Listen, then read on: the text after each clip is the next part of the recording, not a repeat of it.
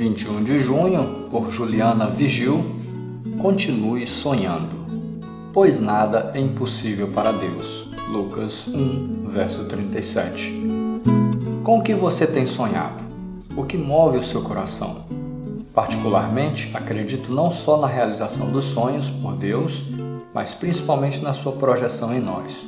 Sonhos pessoais, profissionais, relacionais, sonhos pequenos ou grandes, eles sempre virão para impactar a sua vida e inspirar outras pessoas.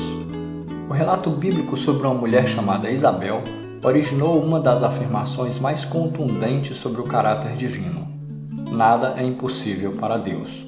A história diz que uma mulher de idade avançada, estéril, mas justa, temente e irrepreensível em todos os seus mandamentos, teve o seu sonho de ser mãe realizado quando humanamente já não era possível. Ela não só teve um filho, como ele foi um dos elementos de maior importância na missão divina, o de preceder e anunciar Jesus Cristo. Os planos de Deus para Isabel mudaram a história da humanidade e têm impacto eterno, porque João Batista, tendo cumprido seu papel, abriu o caminho para que Jesus Cristo cumprisse o seu.